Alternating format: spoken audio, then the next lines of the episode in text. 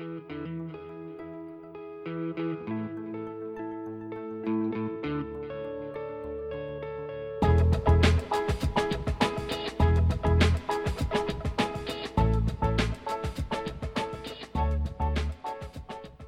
tal están? Es un gusto saludarles otra vez. Están escuchando el podcast Diarios de una Ansiosa. Mi nombre es Annelise Magermans y hoy tengo de invitado a alguien muy especial porque me acabo de dar cuenta que es una eminencia.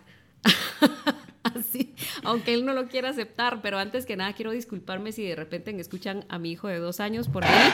Ay, está haciendo destrozos, entonces me quiero disculpar antes. Pero como les decía, tengo enfrente mío una eminencia y yo ni siquiera me arreglé hoy porque voy a recibir una entrevista al doctor Carlos Carrera. Él es psicólogo, tiene una maestría en neurofisiología de la conducta, eh, también tiene una maestría en... Em, terapia regresiva reconstructiva, es maestro de Reiki, es tanatólogo, también tiene estudios en hipnosis, tiene, eh, es terapeuta de EMDR, en fin. ¿Qué no sabes hacer, Carlos? Mejor eso decime, ¿qué no sabes? Eh, qué gusto tenerte aquí. Realmente es un gustazo. No, para mí es un gusto, Anelisa. Gracias por invitarme y, pues ahí apoyarte en este proyecto. Me gusta mucho la idea. creo que es súper importante y, pues bueno, o sea, hablemos de, esto que, creo que va a estar interesante. Eh, hay personas que me han escrito a través de la fanpage, a través del Instagram y este, creo que este tema va a ayudar tanto a la persona que lo está padeciendo como a la persona que está con la persona que lo está padeciendo. Claro. Porque quiero saber por qué dan los ataques de pánico. No te pregunto por qué da ansiedad, porque ansiedad ya la traemos. Claro. Entonces, pero ¿por qué empieza este síndrome de ansiedad eh, generalizada? ¿Por qué empiezan los ataques de pánico? En mi, eh, eh, en mi experiencia, fue de la noche a la mañana. Claro. O sea, no tuve ningún evento traumático no tuve ningún accidente, nada. Simplemente estaba relajándome un día y ¡pum! mi primer ataque. Y ahí ya no pararon. Entonces, ¿por qué dan estos ataques, Carlos? Bueno, yo creo que eh, tal vez ahí eh, mucho de todo lo que es importante que podamos aclarar es eh, como esta diversidad que hay con el tema de la ansiedad. ¿sí? O sea, sí está la ansiedad generalizada, que es como la que eventualmente vamos a ver de forma más común, o la que vamos a encontrar con con muchas de las personas. Y mm, hay otros grupos de ansiedades que generalmente, eh, como tienen nombres diferentes, a veces no las catalogamos como la ansiedad. Por ejemplo, las fobias, ¿sí? También es ansiedad. Las fobias están dentro del cuadro en la ansiedad. Y, y creo que una parte importante para mí siempre ha sido como explicarle a todos que es la ansiedad es normal en todos los seres humanos. Lo que no es normal es ya tener un trastorno de la ansiedad como tal. Y eh, ese trastorno pues viene eh, amarrado a la idea de que ya se sale de control, de que ya no lo podemos, eh, de que lo que estamos haciendo mm, se nos hace muy difícil, tenemos que parar y eventualmente viene el ataque. Que el ataque es el ataque de pánico, y los ataques de pánico tampoco son tan frecuentes en todas las personas que padecen ansiedad. Una persona puede padecer ansiedad sin tener el ataque. O una persona puede estar teniendo la ansiedad y tener constantemente ataques. O sea, puede tener ansiedad generalizada y tener los ataques. Y tener los ataques. O sea, el ataque es más como eh, el momento en el que ya se manifiesta el trastorno y ya es una forma exacerbada ¿sí? O sea, ya se nos fue de las manos y escala demasiado rápido.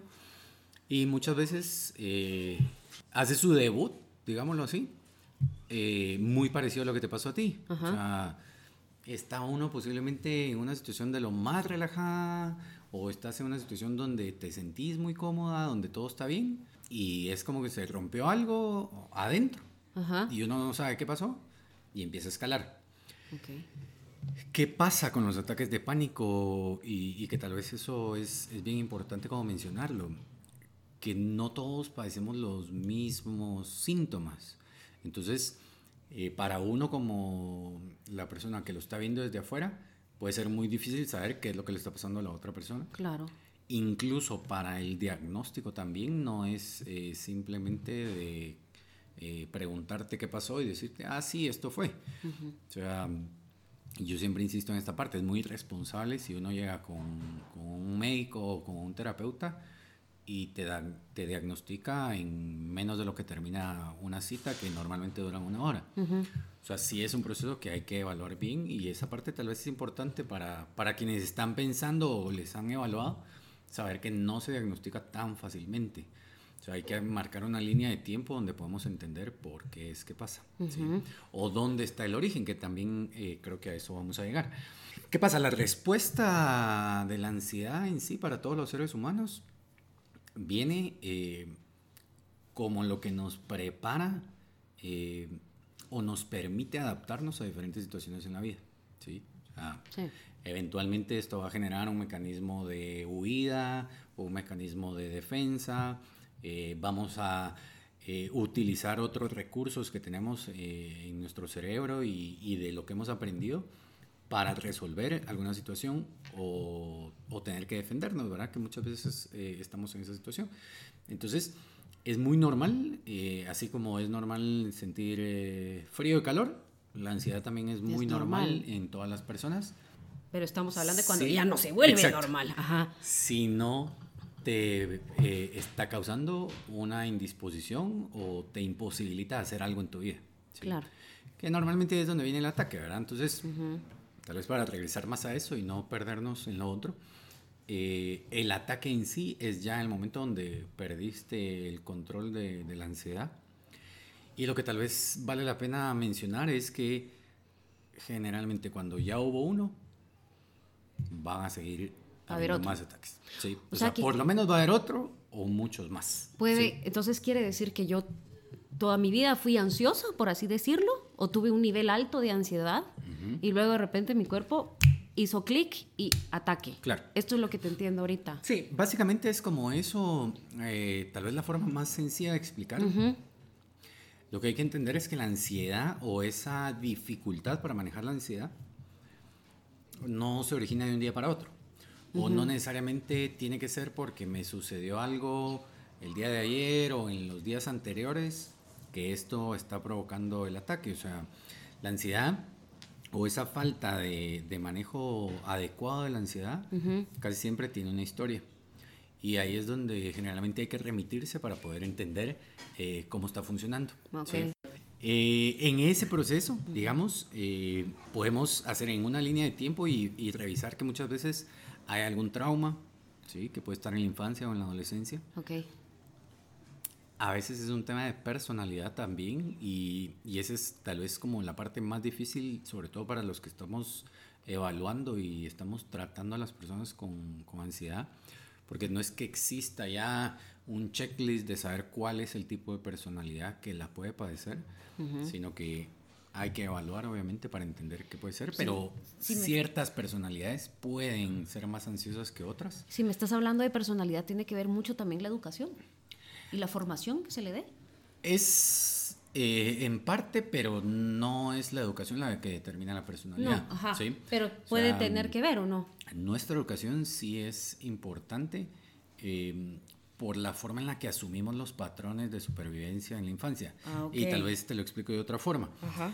Eh, muchos de los casos que yo trato, lo que encontré en la experiencia y ya en el tratamiento de la terapia, es que estos miedos o estas fobias tan grandes que han generado no son de ellos, son de los papás o de algún familiar cercano que se los trasladó. Entonces, ¿qué es lo que pasa? Te subes tú a un avión teniendo 4 o 5 años y si tu mamá, tu papá o tu abuelita, la persona que iba contigo, le tiene miedo a volar. Empieza a rezar. Empieza así y a persignarse y, y, cualquier y, tú volteas a ver y empiezas a ver que la persona está entrando en pánico posiblemente por el miedo que tiene, lo que queda grabado en ti es que volar es peligroso, ¿sí? Y posiblemente vas a reproducir eso el resto de tu vida si no lo atiendes. ¿Qué es lo que pasa? Que por ahí es por donde generalmente nace la ansiedad. Hay eventos traumáticos que lo que nos refieren es que esta situación es peligrosa para mí y entonces tengo que ver cómo me voy de acá. ¿sí? Cuando los, las herramientas que tenemos para sobrevivir a esas situaciones se vuelven inservibles o ya estamos en una situación precaria en, en cuanto a ese manejo de, de, las herramientas, como no podemos soportar ese nivel de peligro en el que muchas veces estamos, viene el ataque. ¿sí? ¿Por qué? Porque el ataque al final va a parecer gracioso, pero esto es como la zarigüeya. Sí. ¿Sí? Ajá. O sea, mira el águila que está volando y que se la va a comer, se hace la muerta. Entonces, ¿qué pasa? Que el ataque tiene como una intención de hacer un shutdown y que se apague todo y que entonces no tengas que manejar la situación. Lo que pasa es que eso no sucede. Entonces se vuelve algo muy complicado porque tú estás tratando de que todo se apague y lo que está pasando es que estás entrando en un pánico mayor. ¿Por qué? Porque sientes la presión en el pecho, porque sientes que no puedes respirar, porque estás sudando, porque empiezas a temblar. Y así la cantidad de síntomas y que es una de las, de las peores cosas que puedes hacer, estar en pánico y entrar en pánico por estar en el en sí, pánico. Entonces al final es eso, o sea, tienes pánico por el pánico que tienes. Claro. Sí, entonces eso es como... Y bueno, ¿cómo no se va a tener si se siente uno como se está muriendo? O sea, realmente yo la primera vez que dije, aquí está, ya, me voy y no me he confesado, porque realmente es terrible. Totalmente. Ahora una pregunta, ¿puede ser posible que una persona padezca de ansiedad y al final no genere ataques de pánico. Digo genere porque es la única palabra que se me viene a la mente, pero puede ser posible. Sí es posible, o sea, hay mucha gente que pasa por la ansiedad sin llegar a tener el ataque. Ajá. Y una vez más, es en realidad la forma en la que cada quien hace el manejo de las cosas. Ya. Sí. O sea, yo puedo ser una persona muy ansiosa y sentir que definitivamente estoy frente a una situación problemática o algo que me está causando mucho estrés y que no voy a saber cómo manejarla pero no llegar al grado de tener el ataque. Pero tiene mucho que ver la personalidad, como me Por dijiste. Por supuesto, sí. Y eh, ahí también viene entonces, eh, sí, temas de cómo has trabajado antes eh, o qué haces en tu día a día. Porque digamos que hay elementos muy importantes en el manejo de la ansiedad que posiblemente no están en la práctica diaria de las personas, como el ejercicio. Claro, y esa era mi siguiente pregunta. Si yo soy una persona ansiosa, y en algún momento siento, porque hay, a mí me han llegado eh, mensajes o he platicado con personas que me dicen, yo ya siento como que ya voy a tronar. Claro. A mí se me hace y traduzco el lenguaje, voy a tronar, a mí me va a dar ataque de pánico, ¿verdad? Entonces, si hay alguna persona que nos está escuchando ahora que está a punto de tronar, ¿qué es lo que puede hacer? Yo lo primero que le recomiendo a todo el mundo es el ejercicio, ¿sí? O sea, eh, es comprobado en todos los casos que yo he atendido que las personas cuando hacen ejercicio regular mejoran considerablemente en sus niveles de ansiedad. ¿Qué es lo que sucede? Hay que entender también que el proceso químico en el cuerpo es fundamental. Y todas las sensaciones de bienestar, la producción de endorfinas, de dopamina y de todos los neurotransmisores que están relacionados con el bienestar y el placer se producen cuando estamos haciendo ejercicio. ¿sí? Entonces, eso disminuye considerablemente la ansiedad que estamos manejando porque sentimos bienestar.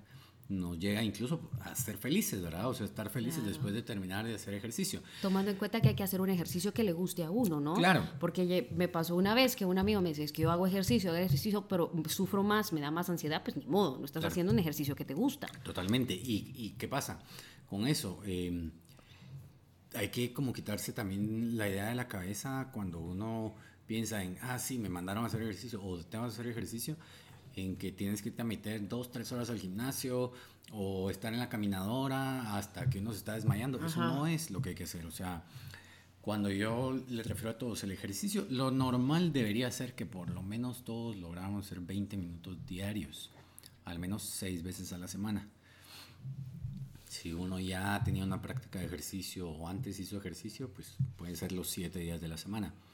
Y gradualmente ir subiendo, o sea, pasas de 20 a 30 minutos, a 45 minutos, sobre todo si tenemos el tiempo, porque ya ahora es muy difícil tener el tiempo para, para hacer tanto ejercicio, pero 20 minutos es lo considerable, ¿sí? Salir a caminar. Eso es tan sencillo como que si uno tiene mascota, saque la mascota y camine con la mascota 20 minutos. O si tiene un edificio con gradas, suba las gradas, no suba el elevador. Okay. Eh, si, si les gusta la caminadora, les gusta correr, pues salir a correr, usar la caminadora, una bicicleta, ¿sí? El nadar, ¿sí? Pues, nadar es por sobre todo el mejor ejercicio, ¿verdad? No hay impacto, no nos vamos a lesionar y trabajamos todo el cuerpo, aparte que estar en el agua es, es, también saludable, entonces son como muchas de las opciones, ¿sí? Entonces el ejercicio debería estar en nuestro día a día como algo que no puede faltar. Dentro de la canasta básica, casi Exacto. Que. Huevos, leche, ejercicio. Ahí está. O sea, si a mí a veces alguien me dice, no, pues aparté el tiempo para ir a mi clase de canto porque me gusta y creo que es algo que es para mí. Perfecto. Pero también aparten el tiempo para el ejercicio. ¿sí? Eh, aparten el tiempo para la terapia, le digo a todo el mundo. O sea, a veces eh, apartamos el tiempo para muchas cosas, menos para la terapia porque no tenemos eh, una cultura de higiene en nuestra salud mental. Entonces hay que apartar el tiempo para muchas cosas. Yo sé que no es fácil, sí, o sea, es como ir tratando de ordenarnos. Y además que también vivimos en una sociedad de, estás estresado, échate un trago. Exacto. Salgamos a parrandear.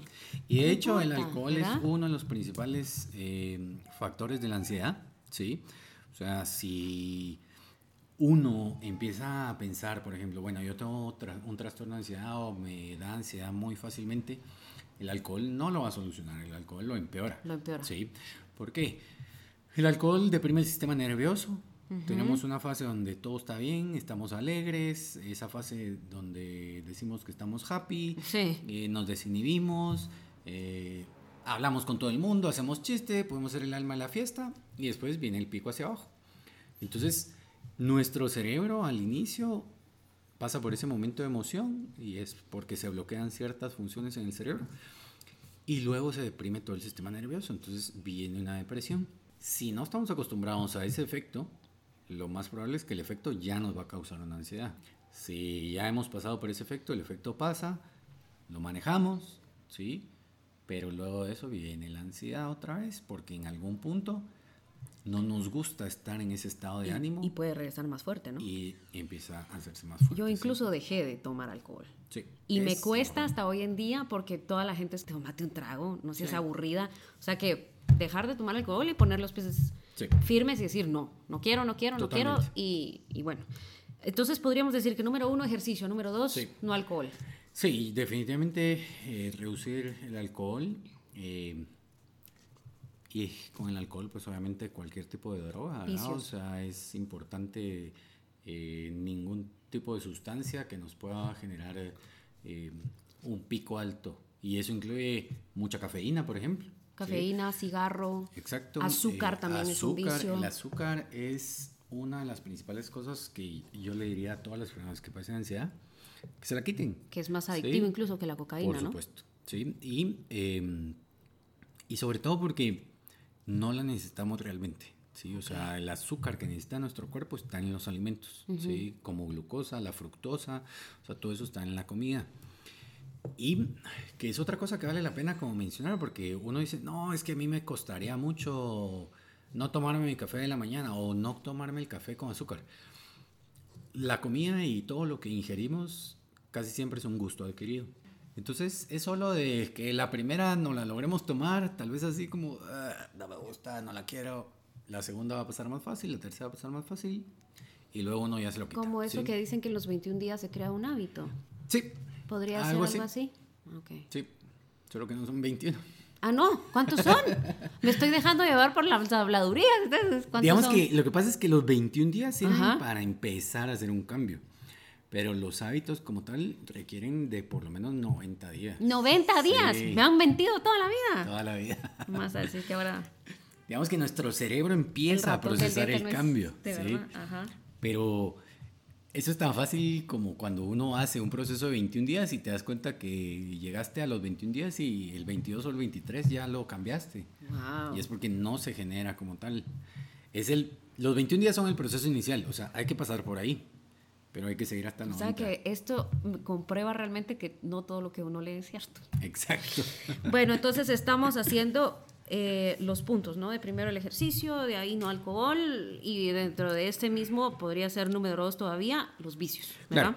Y definitivamente, pues si empezamos a ver que estamos quitando todo esto, el siguiente paso es nuestra alimentación. ¿sí? O sea, tener una alimentación lo más balanceada posible.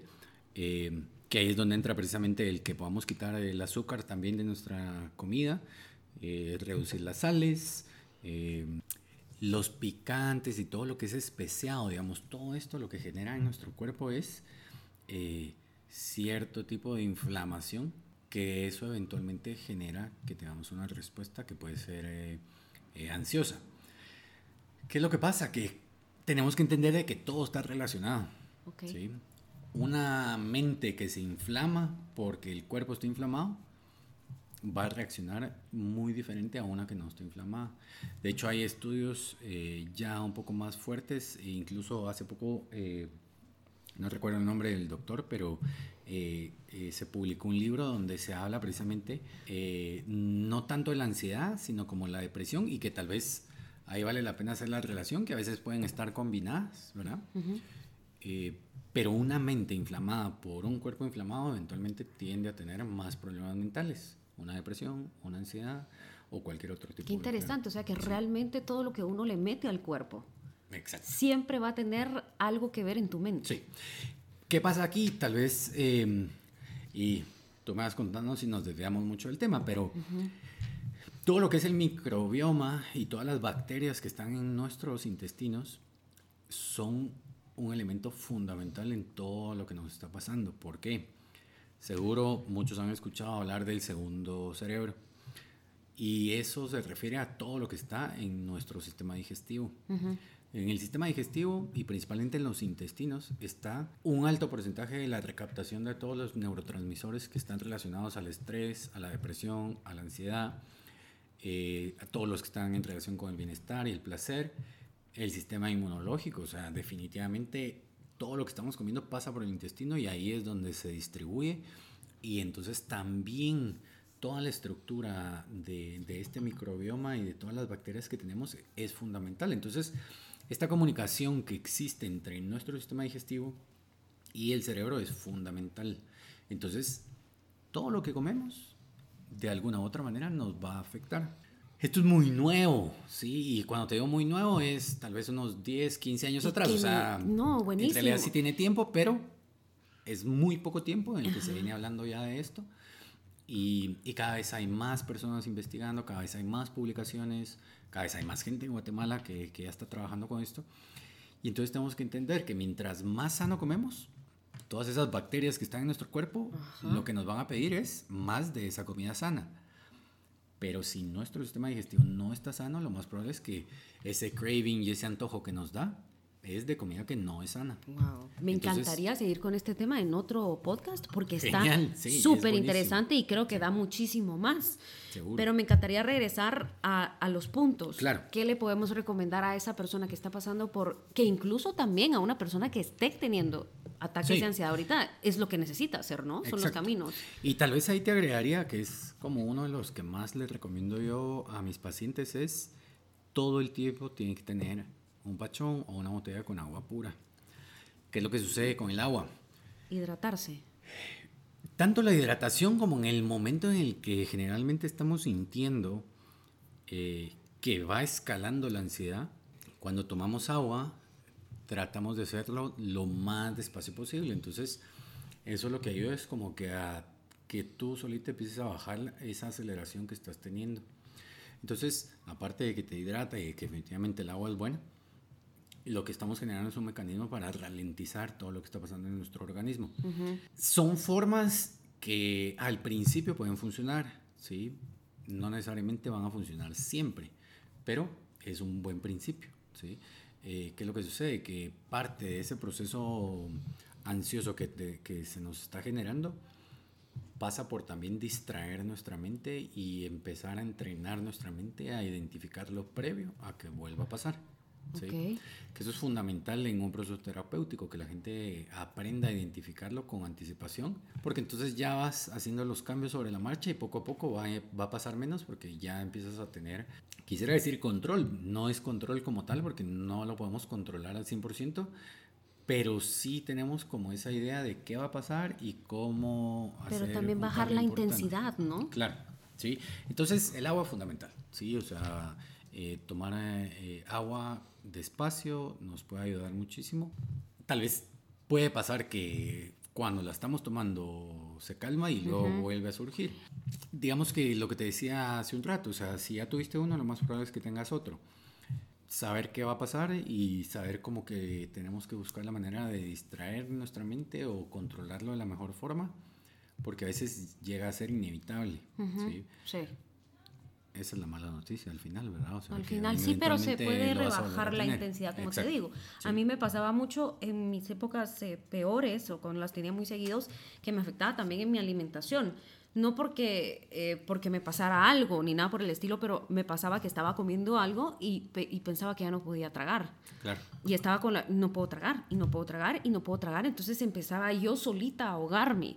Entonces mi solución era agarrar un vaso de agua y tragar con agua. Entonces eso me llamó mucho la atención ahorita que me dijiste el punto número cuatro, tomar agua, porque es cierto. Entonces ya cuando yo miraba que yo podía tragar agua, decía, bueno, ya, está en mi cabeza.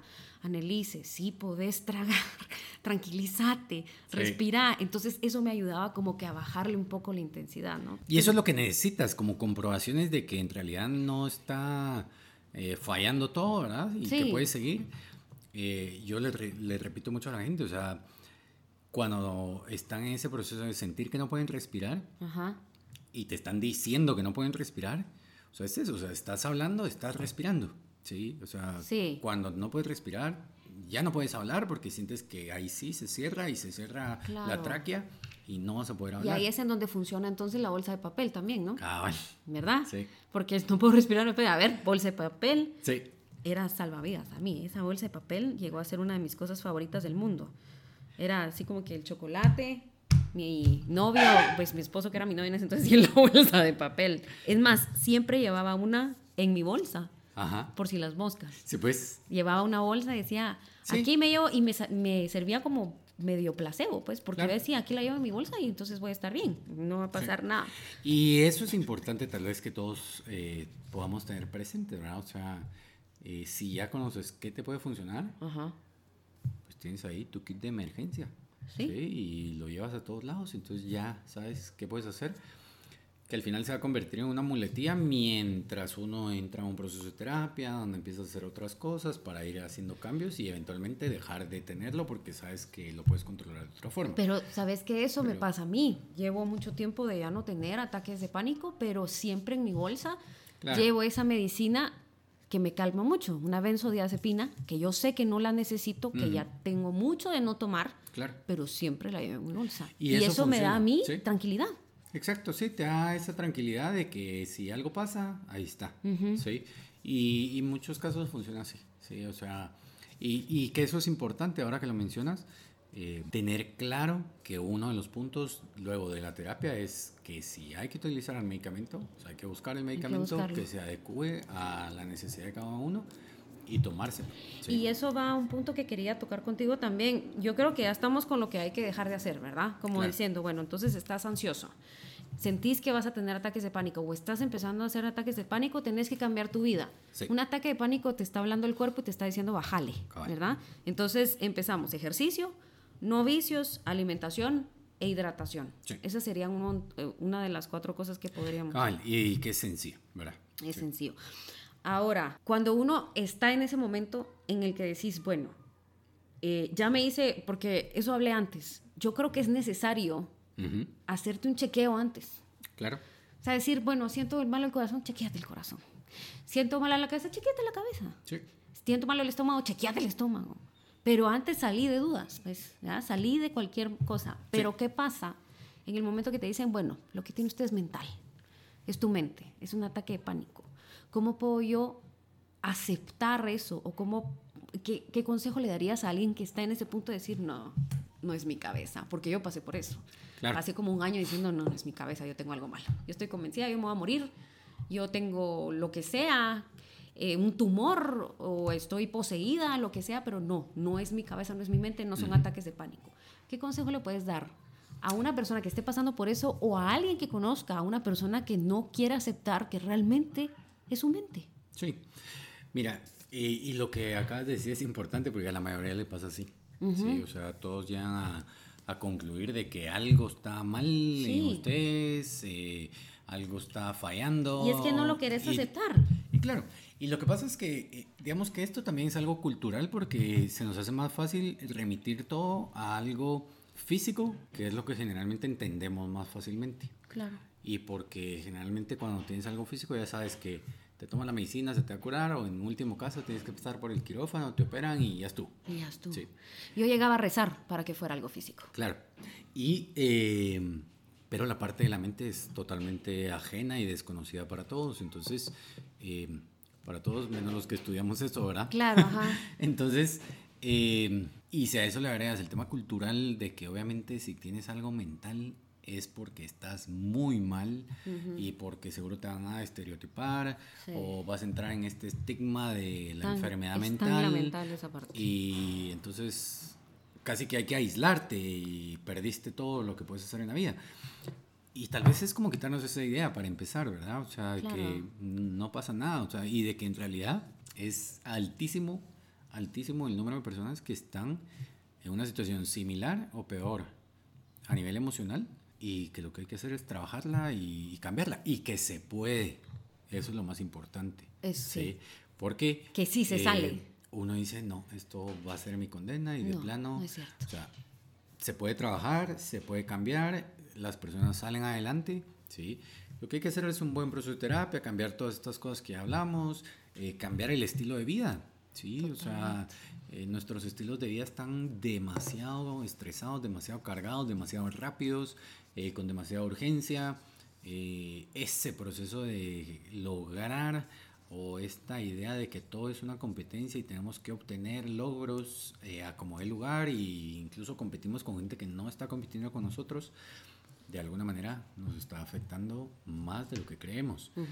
Entonces, cambiar nuestro estilo de vida es importante, pero ese proceso de entender, o más bien de aceptar que es algo emocional eh, y está en nuestro cerebro y que hay que atender una terapia, puede tomar un poquito de tiempo, sí, o sea, definitivamente no es eh, algo que uno acepte tan fácil como que si fuera algo muy grande. Ujú. Pero tal vez el consejo es como entender que pues para eso estamos los profesionales que vemos estos temas. Entonces, así como uno va a ver al médico cuando tiene una gripe muy fuerte que no se quita, un problema en el estómago, un problema en el corazón, un dermatólogo, cualquier médico, estamos los que trabajamos todo el área mental y emocional. Y mm, a veces es más sencillo de lo que la gente cree. Sí. Casi siempre uno, eh, cuando te da un diagnóstico, lo agrandas mucho y uno cree que es muy malo.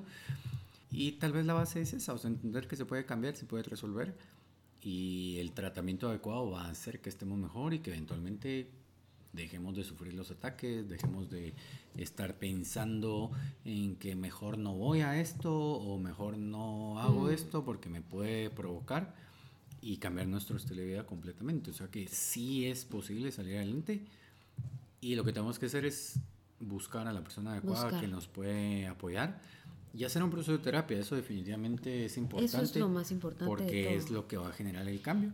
Y no obligarse a hacer las cosas, siento yo. Cabal. Me pasaba mucho de que si no quería ir a una cena, pero me obligaba, la pasaba peor. Sí, Tengo que tienen que ir a terapia. Eso, es, eso es lo que pasa. Y, y tiene mucho que ver la terapia en ayudarte a lidiar con la gente que esté alrededor que te, que, que, no- que te critique sobre el tema. Claro. Pues que te diga, no, eso, ¿Y qué es estás lo común, loco o lo que sea, ¿verdad? Porque yo también incluso hice un detox, no solo mío, sino de gente que estaba a mi alrededor. Porque pasa mucho que también puede influir la gente. Y a mí me pasaba que tenía amigos que cuando estaba en mi momento bajo me decían como que ya no se separaron o se fueron Claro. o me confrontaron y me dijeron ya no más dramas. Y ahora que saco esto, dos de esas personas me escriben y me dicen, bueno, sí, a mí ya también me dieron. Entonces, esa parte Claro. la tiene que trabajar uno también mucho en la terapia, ¿no? Y, y es fundamental eh, identificar precisamente cómo Sí. está nuestro ambiente, cómo están las personas que están a nuestro alrededor eh, y cómo es que tenemos proyectado nuestro estilo de vida. Como te decía, eh, vivimos en una cultura que tiene muchas demandas y a veces son esas demandas las que van a generar que eventualmente aparezcan los episodios. No porque sean el origen, sino que son los disparadores de, de la ansiedad, ¿verdad? O sea, Claro. el origen generalmente lo vamos a encontrar en los primeros años de vida, ¿sí? A excepción de que haya un trauma muy fuerte en la vida adulta, que casi siempre eso tiende a convertirse en un estrés postraumático. Entonces lo que hay sí puede ser miedo o tener un ataque que es esporádico. Esos casos son los que generalmente no tienen eh, recurrencia o no se repiten. Te pasa una vez y eventualmente se te quita, pero es por estrés postraumático. Sí, generalmente es una causa de estrés postraumático. Eh, es una situación que se te puede escapar de las manos por algo en la vida, pero no esta línea de tiempo en la que quienes tienen un trastorno eh, casi siempre generalizado, que lo hablamos al inicio, es porque ha venido, ¿sí? Algo pasó, como te dije en algún momento, algún miedo trasladado, o vivimos una situación donde hubo mucho miedo, donde pudimos perder a alguien, donde nos pasó algo a nosotros, y entonces se empieza a desarrollar ese miedo que se vuelve tan grande que eventualmente el estrés que nos genera nos provoca una ansiedad muy fuerte, no sabemos qué hacer y sobrevienen en ataques o en una ansiedad eh, generalizada, que el problema con la generalizada es que cualquier cosa te la puede provocar. Claro. Sí. Qué interesante realmente platicar contigo, Carlos, y no, te, no estaba errada a decir que eso es una eminencia, no solo los títulos que tenés, sino que la manera en que me explicaste las cosas me ayudaron. Yo, yo recibí terapia sobre esto, pero quiera que no, con cada entrevista voy aprendiendo más y va sanando un pedacito más. Te agradezco muchísimo que hayas aceptado. Además que el, el, pobre vino a este podcast sin almorzar, y son como las 4 y 20 de la tarde. Pero te quiero agradecer muchísimo y te quiero invitar a otro podcast para que hablemos de otros temas buenísimos, porque quiero hablar de Reiki también y también, ¿por qué no?, de la terapia regresiva reconstructiva, que también puede ayudar, de la hipnosis y todo esto, pero por el momento creo que tenemos bastante que trabajar con hoy y creo que las conclusiones son esas, ¿no? O sea, si estás padeciendo esto, valiente, terapia, cambio de vida.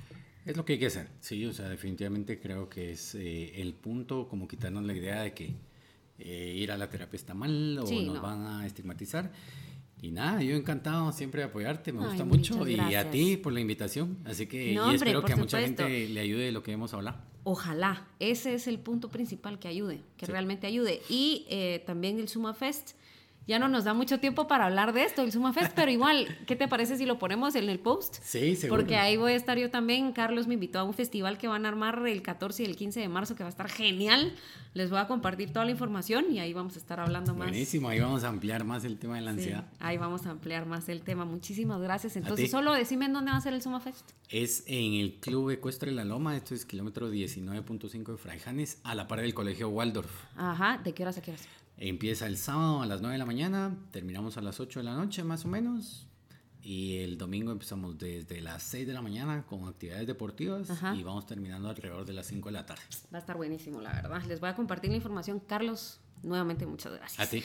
Y a ustedes muchas gracias por acompañarnos en otro episodio, el segundo episodio de Diarios de una Ansiosa. Esperen más contenido y la información de Carlos estará debajo del, em, bueno, en el ¿cómo se llama? En el caption, en el contenido de la foto. Ahí va a estar entonces toda la información de Carlos. Buenas tardes y qué gusto saludarles nuevamente.